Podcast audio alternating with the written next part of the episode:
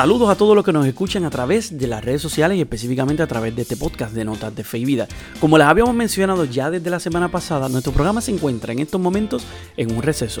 Y no solamente un receso, sino un tiempo de reestructuración para iniciar rápidamente el 14 de octubre la segunda temporada de este programa. Pero les habíamos mencionado que en ese transcurso de estas semanas que van a transcurrir no queríamos dejarlo sin algo los jueves. Así que dejamos y decidimos, hablando entre, ¿verdad? entre nosotros y ustedes, que íbamos específicamente todos los jueves a traerle alguna noticia que estuviera rondando en las redes en esa semana sobre específicamente nuestra iglesia. Así que hoy te traemos la noticia que ha estado rompiendo el Internet. Como muchos de ustedes supieron, el Papa Francisco estuvo hace poco en un viaje, específicamente en Bratislava y después en Eslovaquia. Eh, ese viaje del Papa se fue, ha sido muy interesante en muchos lugares. Él fue, tuvo encuentros con religiosos, con religiosas, tuvo encuentros con los obispos y todo. Pero uno de los encuentros más interesantes fue el 12 de septiembre, específicamente en la Anunciatura de Bratislava, con 53 jesuitas de Eslovaquia. Siempre que el Papa tiende a viajar a algún país, trata de sacar algún espacio específico para reunirse con los jesuitas. Hay que entender que el Santo, Santo Padre, antes de haber sido obispo, era jesuita. Eh, obviamente cuando se convierte en obispo, deja de ser de la comunidad religiosa y se convierte en un obispo como tal, parte de la, del sacerdocio diocesano. Eh, Antonio Espadara, eh, un sacerdote, un jesuita, editor en jefe de la revista jesuita La Chivita Católica, estuvo presente en el encuentro y de todo lo que se dio hizo completamente una, una, un transcrito, o sea, una, la información la pasó y la publicó en la revista. Y American Magazine, una revista jesuita de Estados Unidos, puso un artículo completo explicando todo lo que pasó tras bastidores. Obviamente, esta información se presentó porque se le pidió permiso al Santo Padre para publicarla. ¿Y por qué rompió todas las redes? Porque el Papa Francisco sin decir el nombre del canal de televisión, pero todos los demás sabiendo quién era, criticó a la canal católico EWTN. Para que ustedes conozcan específicamente el trasfondo, desde el inicio del pontificado del Papa Francisco, EWTN ha sido muy crítico en su contra. No solamente tal vez opina o da algunas versiones, porque puede que nosotros tengamos opiniones diversas y eso no pasa nada. El problema es que ellos han sido muy críticos, llamándole comunista, diciendo que no está siguiendo la doctrina, que tal vez no es el Papa, hablando de que el Papa real es Benedicto, entre otras sin número de cosas y ejemplos que han estado viviendo. Y la crítica más grande hacia Francisco inició cuando el Papa específicamente escribió el motu propio reciente para ponerle algún tipo de limitación a la misa tridentina.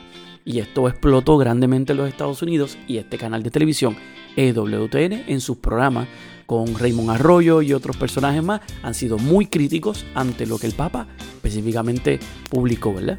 Este motu propio. Así que el Papa, encontrándose con este grupo de jesuitas, específicamente en la Anunciatura de Bratislava, contestó unas preguntas específicas. Y unos jesuitas iniciaron haciéndole la pregunta a Santo Padre cómo se siente, refiriéndose a la operación que le habían hecho recientemente, específicamente la remoción de los divertículos. Y el Santo Padre contesta con una delicadeza increíble, para la misma vez con algo muy directo. Sigo aún vivo, aunque mucha gente me quiere ver muerto.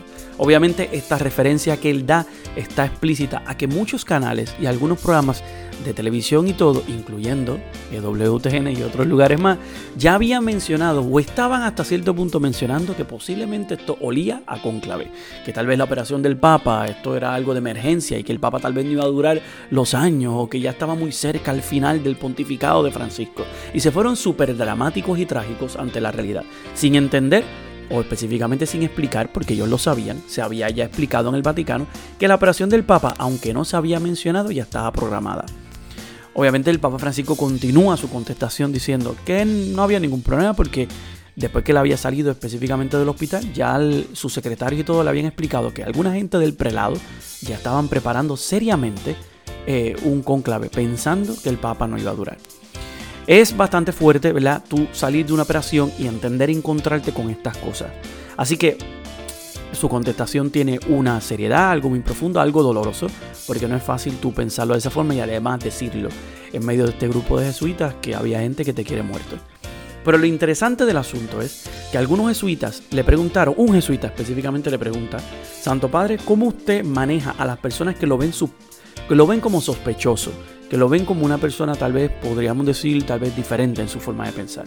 Y el Papa dio un ejemplo y dijo, miren, eh, hay una televisión católica bastante grande que siempre ha estado continuamente criticándome a mí. Obviamente no tiene que decirlo, no tiene que decir el canal de televisión para que mucha gente supiera de qué se refería. Y continúa diciendo, personalmente el que me ataquen a mí no hay ningún problema. Porque yo soy una persona imperfecta, yo no viola, yo cometo errores, yo no soy alguien perfecto y soy un pecador. Pero que hable mal de la iglesia, eso no se merece. Y dijo las siguientes palabras que fueron muy fuertes. Ellos, con ese tipo de comentarios a la iglesia, no a la persona del Papa Francisco, están haciendo el trabajo del diablo. Algo muy, muy, muy, muy impresionante para decir. Obviamente la entrevista está completa, si ustedes la quieren buscar, eh, todo lo que el Papa contestó de las diferentes preguntas, entre otras cosas, porque obviamente también le preguntaron del motu propio, Santo Padre, ¿qué usted piensa del motu propio? Y contó una historia muy, muy impresionante. Así que si ustedes quieren conocer todo lo que el Papa dijo, estén pendientes a nuestras redes sociales y a todo lo que tenemos, ¿verdad? en internet y también pueden buscarlo en American Media, American Magazine, pueden buscarlo en todos lados porque te lo digo, esto rompió el internet y esta noticia está en todos lados, en todos los idiomas totalmente traducida. Pero si nos quieres encontrar y seguirnos en las redes sociales, recuerda que nos puede encontrar como Saúl Marrero Rivera en Facebook e Instagram, Saúl Marrero 6 en Twitter, o nos puede escribir a nuestro correo electrónico notas y vida a gmail.com. Así que nada, les recuerdo que estaremos ya, estamos preparando todo para el próximo 14 de octubre, para iniciar la segunda temporada de Notas de Fe y Vida que venimos muy preparados, bien al día, con un montón de noticias, muchas cosas para contar. Pero por el momento les dejo con esta noticia que les conté. Así que nos veremos ya la próxima semana. Espero que en su caminar lleven notas de fe y vida. Se cuidan. Hasta la próxima.